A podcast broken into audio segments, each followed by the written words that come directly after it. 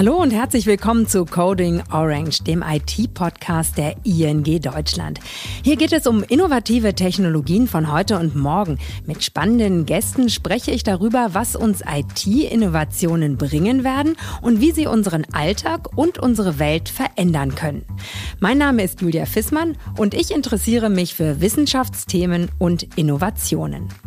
In dieser Podcast-Folge geht es um Accessibility, also Barrierefreiheit. Das Thema geht uns alle an. Laut WHO, also Weltgesundheitsorganisation, haben über eine Milliarde Menschen irgendeine Beeinträchtigung. Konkret geht es heute darum, wie kann eine App oder eine Plattform so gestaltet werden, dass alle Menschen Zugang haben. Dafür braucht es jemanden, der sich darüber Gedanken macht, wie Barrierefreiheit hergestellt werden kann und ITler, die das Ganze programmieren. Deshalb haben wir heute zwei Experten im Podcastgespräch, die eng zusammenarbeiten. Hallo Marco Kisch, er ist User Experience Designer. Hallo Julia.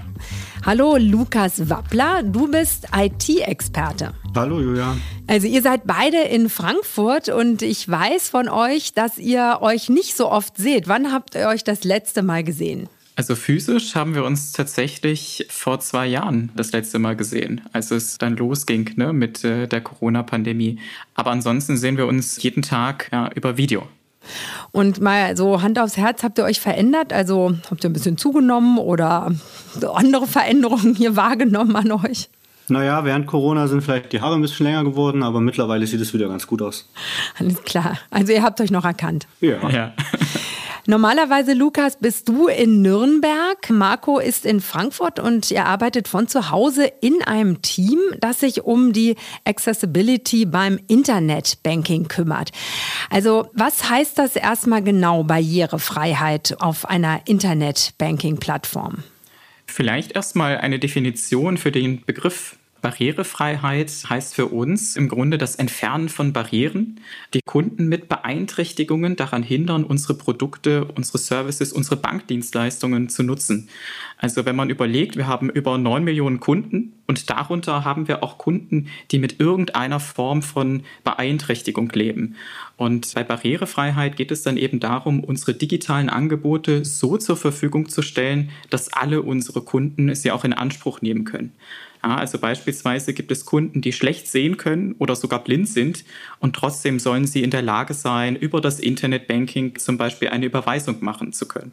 Und das auch möglichst einfach und effizient. Also das Entfernen von Barrieren heißt in dem Fall, die Überweisung so umzusetzen, dass auch Screenreader, also Vorleseanwendungen, alles korrekt interpretieren können. Mhm. Also ihr arbeitet in einem Team zusammen, das heißt bei euch Squad, agiles Arbeiten. Lukas, also als ITler, was ist dann deine Aufgabe im Team? Ja, ich bin ein ganz klassischer Softwareentwickler in äh, unserem Team und wir kriegen dann sozusagen von unseren UXlern, Designern oder Product Ownern die Aufträge, wie wir die neuen Funktionen im Internetbanking einbauen oder eben die Funktionen, die wir heute schon haben, barrierefrei zu machen. Und dann ist es unsere Aufgabe als Softwareentwickler, das möglichst komfortabel für den Kunden bereitzustellen, zu implementieren und verfügbar zu machen, also live zu stellen. Also das ist ja ganz spannend. Ihr arbeitet in einem Team zusammen an unterschiedlichen Orten. Wie muss ich mir dieses agile Arbeiten vorstellen? Vielleicht können wir das an einem Beispiel ganz gut erklären, wie wir zusammen als Scott, als Team auch standortübergreifend arbeiten. Also wenn ich mir eine neue Implementierung anschaue oder eine neue Funktion fürs Internetbanking mir überlege, dann gibt es verschiedene Designanforderungen, die zu berücksichtigen sind, auch beim Thema Barrierefreiheit. Zum Beispiel, ja, wenn wir eine Visualisierung bauen, ein Diagramm, um dem Kunden zum Beispiel die Entwicklung eines Wertpapiers näher zu bringen dann gibt es Kunden, die das nicht sehen können. Und da definiere ich als Designer Bezeichnungen oder Beschreibungen für Screenreader, sodass diese Seiteninhalte auch für Kunden verständlich sind, die eben nichts sehen können. Und diese Anforderungen dokumentiere ich dann als Akzeptanzkriterien in User Stories für die technische Implementierung, die Lukas und andere Entwickler anschließend dann umsetzen. Und Lukas, du als ITler, wie setzt du die dann um? Also kannst du diese Papers dann gut auch dechiffrieren? Ja, dafür haben wir dann in dem agilen Umfeld äh, Plannings, wo wir uns zusammensetzen als Team und nochmal über die Akzeptanzkriterien reden und diese prüfen, ob die eben passen und umsetzbar sind. Und dann geht es im nächsten Sprint in der Regel, also das heißt, äh, es wird den, den Sprint davor wird's geplant und den Sprint danach wird es dann umgesetzt in die Implementierung. Wir als Entwickler implementieren das und danach geht es dann an unsere Testmanager und den Product Owner zur Abnahme. Mhm. Bevor wir jetzt weiter in das Thema Accessibility eintauchen, wollen wir euch noch ein bisschen besser kennenlernen und euch mit Klischees konfrontieren, die es im Allgemeinen über ITler gibt. Am besten fangen wir mal mit dir an, Marco, als UXler. ITler sind irgendwie alle Nerds, ist so das Klischee, die sich nur für Computer und sonst gar nichts interessieren. Kannst du das mit einem Beispiel aus deinem Alltag widerlegen? Also ich interessiere mich natürlich für Computer und alles, was äh, digital ist, klar. Aber ansonsten interessiere ich mich zum Beispiel auch für gutes Essen und Wein. Also ich koche sehr gerne in meiner Freizeit und bin da auch sehr kreativ. Und ansonsten interessiere ich mich auch allgemein für Design und Architektur. Und aber auch für die ganzen IT-Themen. Selbstverständlich. Ja. Genau, also so Schnittmenge ist das dann. Ähm, Lukas, du als ITler, stimmt es, dass ITler bei allen Computerproblemen helfen können, besonders wenn zum Beispiel der Drucker mal wieder nicht funktioniert? Oh je, ich glaube, das denken immer alle von uns, aber man wird immer gefragt, irgendwas geht nicht und aus der Ferne sieht man natürlich nicht, was geht. Also ich glaube, das ist ein Irrglaube. Okay, und dann ist man genervt irgendwie. Also du bist genervt von den Fragen? Ähm, häufig ja, vor allen Dingen, wenn sie so unkonkret sind. Ich werde angerufen und dann wird gesagt, das geht nicht. Und dann muss ich erst sagen, was geht nicht, was hast du alles schon probiert und so weiter und so weiter. Und alle denken immer, man könnte das Problem mit einem Satz oder mit einem Fingerschnipp lösen. Und was nervt dich am meisten? Die Ungeduld oder dass man so das Offensichtliche einfach vielleicht noch nicht versucht hat, zum Beispiel Neustart? Ich würde sagen, dass alle immer pauschal davon ausgeben, dass ich darauf warte, Probleme von anderen zu lösen. Das ist eine gute Antwort. Sehr gut. Marco, du als UXler in diesem Team, was sind da deine Aufgaben? Also ich bin verantwortlich für die User Experience oder kurz UX im Internet Banking, also für alles, was auf unserer Website nach dem Login quasi passiert. Ich überlege mir das konzeptionelle Design von Funktionen und versuche sie möglichst benutzerfreundlich für unsere Kunden zu gestalten. Und zusammen mit unseren Stakeholdern aus anderen Geschäftsbereichen bringen wir auch komplett neue Produkte und Services ins Internetbanking. Und da ist es immer wichtig, sich mit dem Kunden und mit dem Kundenproblem auseinanderzusetzen und die Lösung gemeinsam mit dem Kunden auch zu validieren. Und das machen wir zum Beispiel mit User Research und User Testing in unserem eigenen UX Lab. Und das Ziel ist immer, dass der Kunde möglichst reibungslos durch einen Prozess, beispielsweise eine Überweisung, geführt wird und idealerweise Spaß daran hat. Usability und andere Aspekte spielen dabei eine Rolle, aber auch das Thema Accessibility, also die Barrierefreiheit. Denn nur wenn ein digitales Produkt barrierefrei ist für alle Kunden, kann eine Nutzung überhaupt stattfinden. Mhm. So, jetzt wollen wir mal über Accessibility sprechen, also Barrierefreiheit. Und da fällt mir ein, sowas wie eine Rampe für einen Rollstuhl, einen Fahrstuhl, Toiletten, die für alle zugänglich sind. Um welche Art der Barrierefreiheit geht es aber im Netz? Also wir haben im Internetbanking über 150 Use Cases, also Anwendungsfälle, die aus mehreren Seiten bestehen. Insgesamt haben wir bestimmt über 1000 Seiten im Internetbanking und da ist es unsere Aufgabe aktuell, die bestehenden Anwendungsfälle barrierefrei zu gestalten. Und hierfür schauen wir uns im ersten Schritt die am meisten genutzten Funktionen an und versuchen diese komplett barrierefrei zu machen. Also zum Beispiel die Kontenübersicht, die Umsatzliste und das Überweisungsformular. Das heißt jetzt nicht, wir müssen alles komplett neu machen, sondern hier und da Optimierungen umsetzen, damit diese Use Cases barrierefrei werden. Ja. Und neue Implementierung machen wir von Anfang an barrierefrei damit wir unseren Backlog mit den 150 Use Cases nicht noch größer machen. Und auf die Frage mit dem Zugang, mit der Rampe, kann man eigentlich antworten, das ist im Internetbanking oder mit unseren Use Cases genau das Gleiche. Das heißt, also wir müssen äh, den Kunden einen Zugang zu genau diesen Use Cases und diesen Seiten schaffen. Und im Internet sind es nicht Rampen oder große Türen und breite Türen, sondern da reden wir dann über Mittel und Möglichkeiten, das über mehrere Sinne dem Kunden zugänglich zu machen. Also jeder kennt es. Man sieht die Webseite auf seinem Laptop, aber es gehört eben auch dazu, dass jemand, der schlecht sehen kann, die Webseite vielleicht vorgelesen bekommt oder sie in einer gewissen Art und Weise ertasten kann mit einer Preilezeile oder ähnlichen Dingen. Und das ist dann so gesehen der Zugang. Mhm.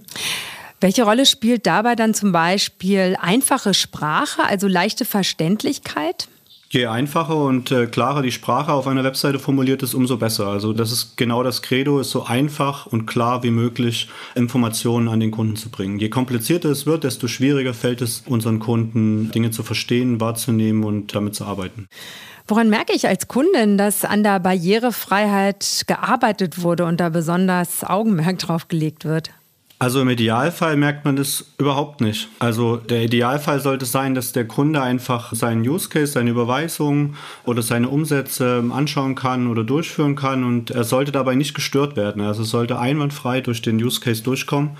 Und dann haben wir beim Thema Accessibility und Barrierefreiheit alles richtig gemacht. Mhm. Also als Kundin wirst du in erster Linie vor allem visuelle Veränderungen sehen zum Beispiel bei Schriftgrößen und Farbkontrasten. Darüber hinaus sorgen wir aber auch für einen verständlichen und klar strukturierten Seitenaufbau. Auch die Texte versuchen wir so einfach und nachvollziehbar wie möglich für unsere Kunden zu formulieren. Aber das ist dann quasi nur die Spitze des Eisbergs, weil Accessibility, die Barrierefreiheit vor allem im Code passiert. Ja, und das sind eher unsichtbare Optimierungen für assistive Technologien und Screenreader, ja, sodass diese die Seiteninhalte, Interaktionen korrekt interpretieren können. Wenn ich jetzt ins Internet gehe und zum Beispiel Internetbanking mache, dann kommen dann ja doch auch mal, mal so Pop-up-Dialoge und sowas. Und wenn man die dann alle wegklicken muss, um überhaupt weiterzumachen, ist ja schon ein bisschen kompliziert. Wie ist es damit zum Beispiel? Ja, also modale Dialoge und Pop-up-Dialoge stellen ganz große Probleme und Hürden dar im Internet. Für uns als Sehende oder für die Gruppe, die, die das gut sehen kann und erkennen kann, für die ist das ganz einfach. Aber jemand, der blind ist, der sieht den Dialog nicht und der muss eben entsprechend darauf hingewiesen werden, über einen Screenreader, über eine Warnung oder einen Hinweis. Und das passiert nicht einfach so. Das heißt, das muss, wie Markus schon gesagt hat, tatsächlich in Kleinstarbeit implementiert werden. Und jeder Dialog muss geprüft werden, dass dieser barrierefrei ist und dass dieser auch von Menschen bedient werden kann, die eben Einschränkungen haben. Mhm, also das heißt, ich als Kundin, die jetzt vielleicht keine Einschränkungen hat, profitiere dann auch davon. Im Idealfall schon, weil so ein modaler Dialog wird dann trotzdem einfacher bedienbar. Also das heißt, ich kann ihn vielleicht mit Escape wegdrücken oder mit Enter bestätigen oder ich habe eben große Schaltflächen, auf denen ich gut draufdrücken kann. Und ein so optimierter Dialog ist dann auch für jeden, der eben keine größeren Einschränkungen hat, besser bedienbar. Mhm.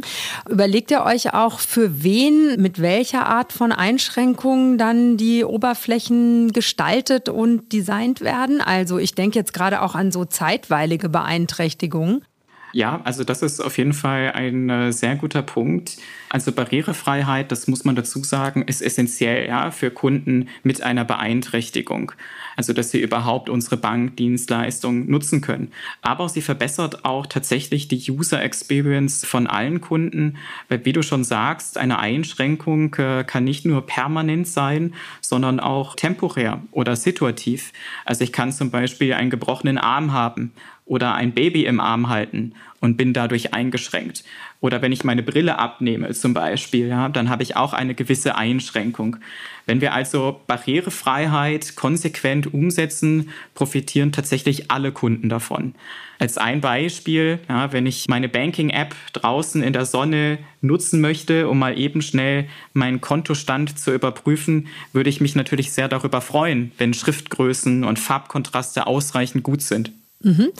Ich denke jetzt auch noch an ältere Menschen, die vielleicht auch so ein bisschen äh, das als Hürde empfinden, überhaupt Internetbanking zu machen. Wie sieht es damit aus? Habt ihr euch damit auch ganz speziell noch beschäftigt? Ja, also vielleicht ganz grundsätzlich, was eine Beeinträchtigung ist.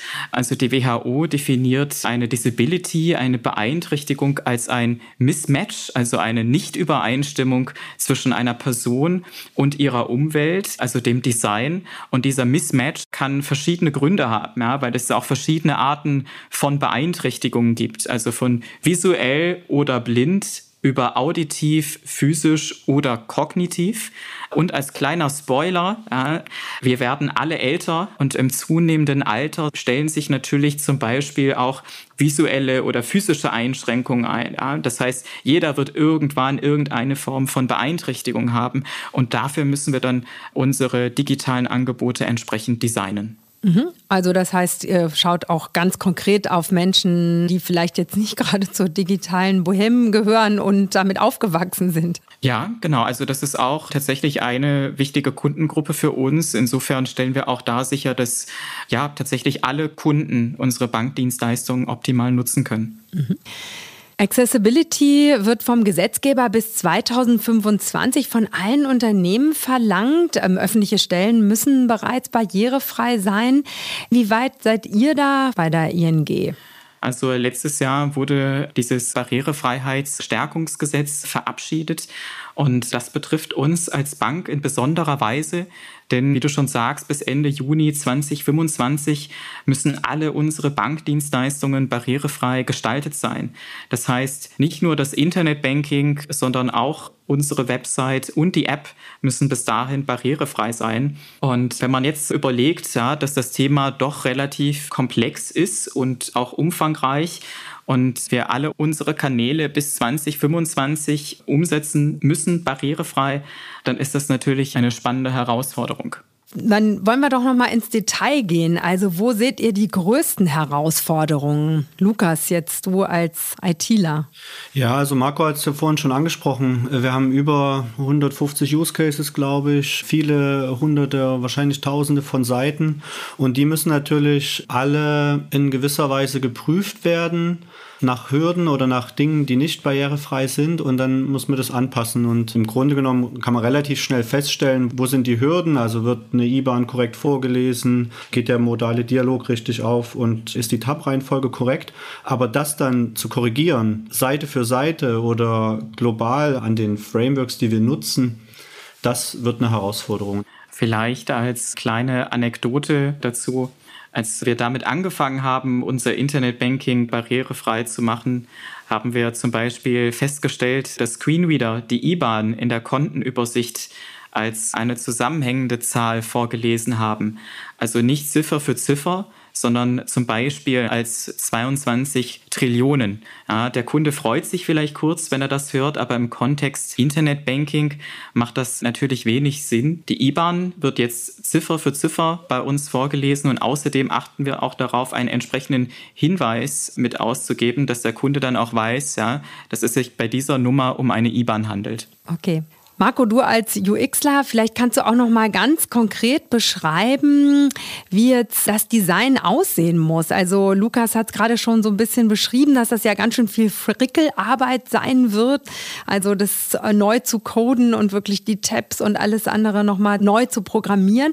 Wie sieht's beim Design aus? Also worauf musst du da vor allen Dingen achten oder worauf müsst ihr da vor allen Dingen achten? Also Schriftgrößen und Farbkontraste spielen natürlich eine Rolle.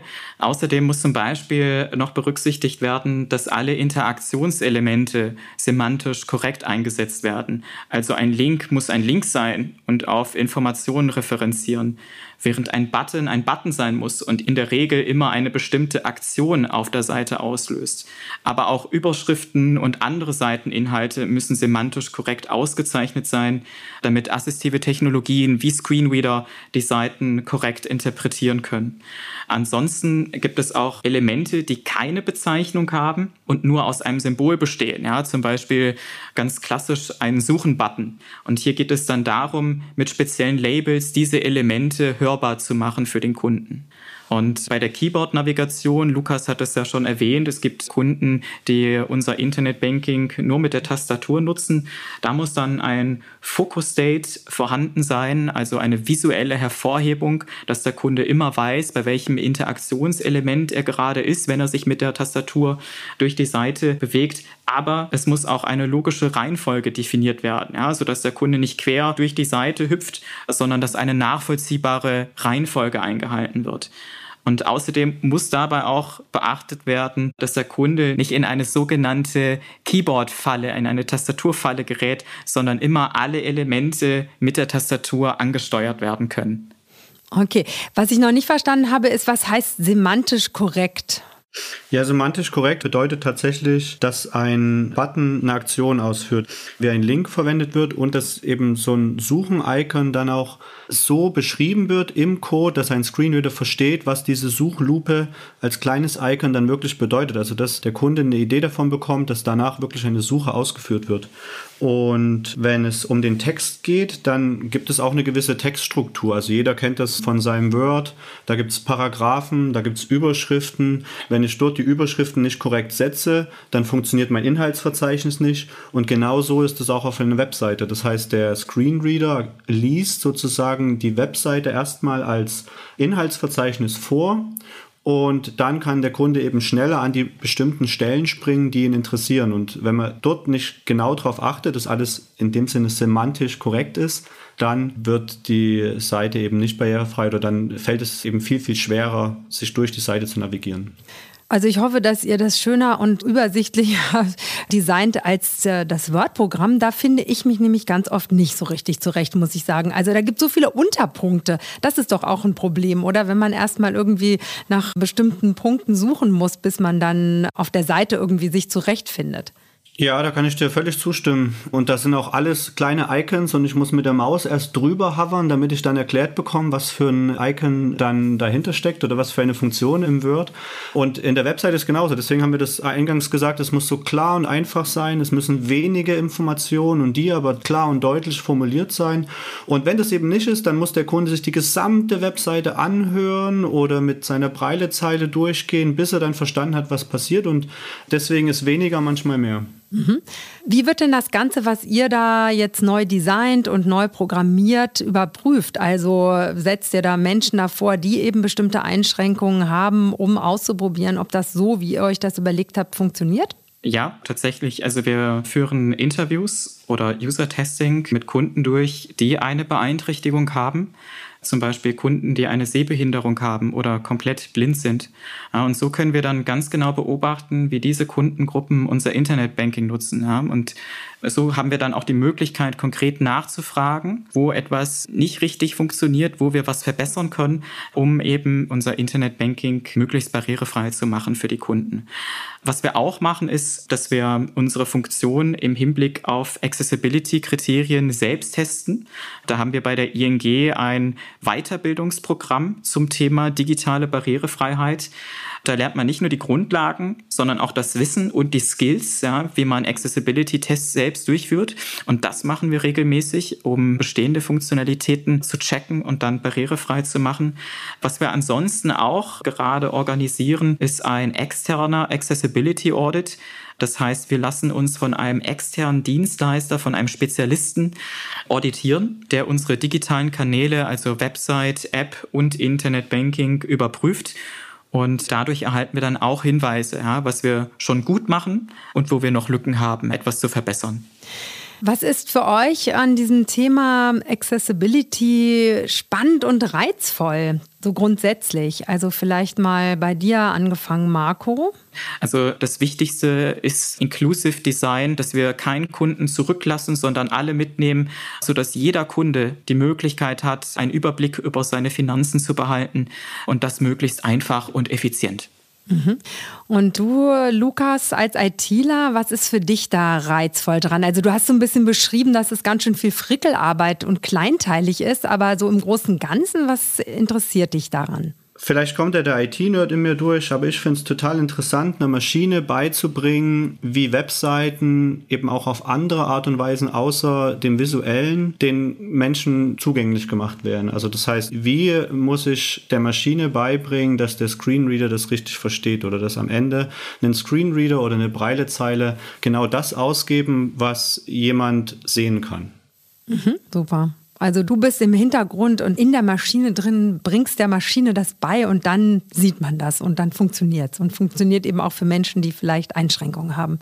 Ja, genau. Im Idealfall hat es dann so geklappt, ja. Genau, Zauberei. für mich. dann sind wir bei dem Thema Ausbildung. Wie kommt man dahin, wo ihr gelandet seid? Also Marco als UXler, was hast du zum Beispiel für eine Ausbildung? Ich habe digitale Medien als duales Studium studiert Und das war eine Kombination aus Design, Wirtschaft und Technik.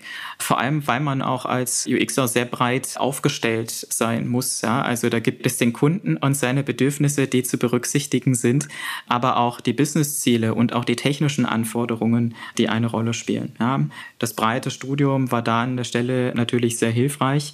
Nach dem Studium war ich in Digitalagenturen und habe dort Konzepte für digitale Produkte und Services für andere Unternehmen entwickelt.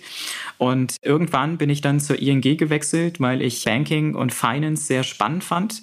Eine Industrie, die vor dem Hintergrund der digitalen Transformation im Umbruch steht, komplett neue Wettbewerber auf dem Markt sind, wie die Big Techs und die Fintechs. Insofern sehr spannend.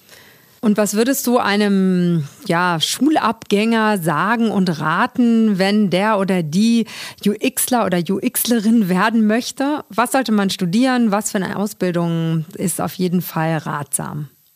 Also mittlerweile kann man tatsächlich User Experience Design auch studieren, sogar als duales Studium. Bei uns im User Experience Team haben wir zwei duale Studenten, die User Experience Design an der Hochschule studieren. Und das ist natürlich eine super Möglichkeit, ne, das theoretische Wissen direkt bei uns in der Praxis anzuwenden. Mhm.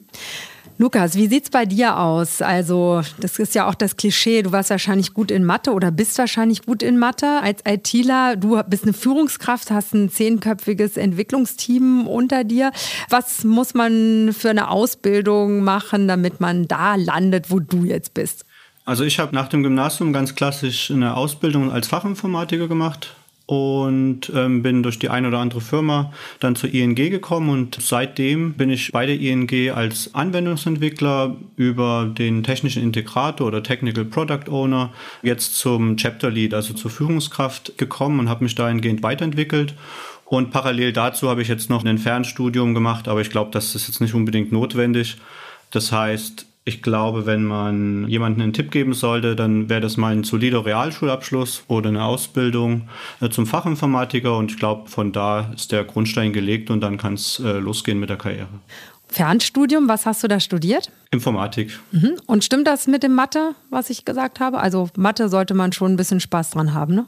Ja, also im Gymnasium war das eher so ein bisschen abgesackt, aber da war ich vielleicht nicht ganz so motiviert. Das war auch der Grund, warum ich erst eine Ausbildung gemacht habe und das mit dem Studium noch so ein bisschen vor mir hergeschoben habe. Aber im Studium hat es dann wieder ganz gut geklappt mit Mathe. Sehr gut. Also da gab es dann andere Mathe-Anwendungen, die dich dann mehr interessiert und motiviert haben? Na, ich glaube, dass einfach Mathe auch ein Stück weit Fleiß ist und man äh, viele Dinge üben muss. Und das fehlte vielleicht ein bisschen am Ende der Schulausbildung. Okay, also alle, die das hören und vielleicht gerade ein bisschen in Mathe abgesagt sind, einfach mal hinsetzen, dann klappt es auch mit der Karriere. Zum Beispiel als ITler bei einer Bank, ne, Lukas? Genau. Sehr gut. Ja, vielen Dank. Wir haben wirklich tolle, spannende Geschichten von euch gehört. Jetzt zum Ende des Podcasts würde ich ganz gerne noch mal ein kleines Spiel mit euch spielen zum Arbeiten als IT-Experte ähm, bei der ING. Vervollständigt doch bitte folgende Sätze. Also am besten fangen wir mit dir an, Marco, als UXler. Bei der ING darf ich experimentierfreudig sein und das merke ich daran, dass ich eigene Ideen einbringen und äh, auch umsetzen kann. Lukas, als ITler, bei der ING klappt es mit meiner Work-Life-Balance, weil ich bei der ING ganz flexibel mir den Arbeitstag einteilen kann und dadurch extrem viel Flexibilität mit meiner Familie und meinem Sohn habe und auch in äh, Situationen, wo ich mal den Sohn abholen muss oder wo vielleicht mal was dazwischen kommt, einfach die Arbeit liegen lassen kann und dann einfach abends entsprechend nachhole oder das einfach auf einen anderen Tag verschiebe. Das hört sich gut an. Sehr.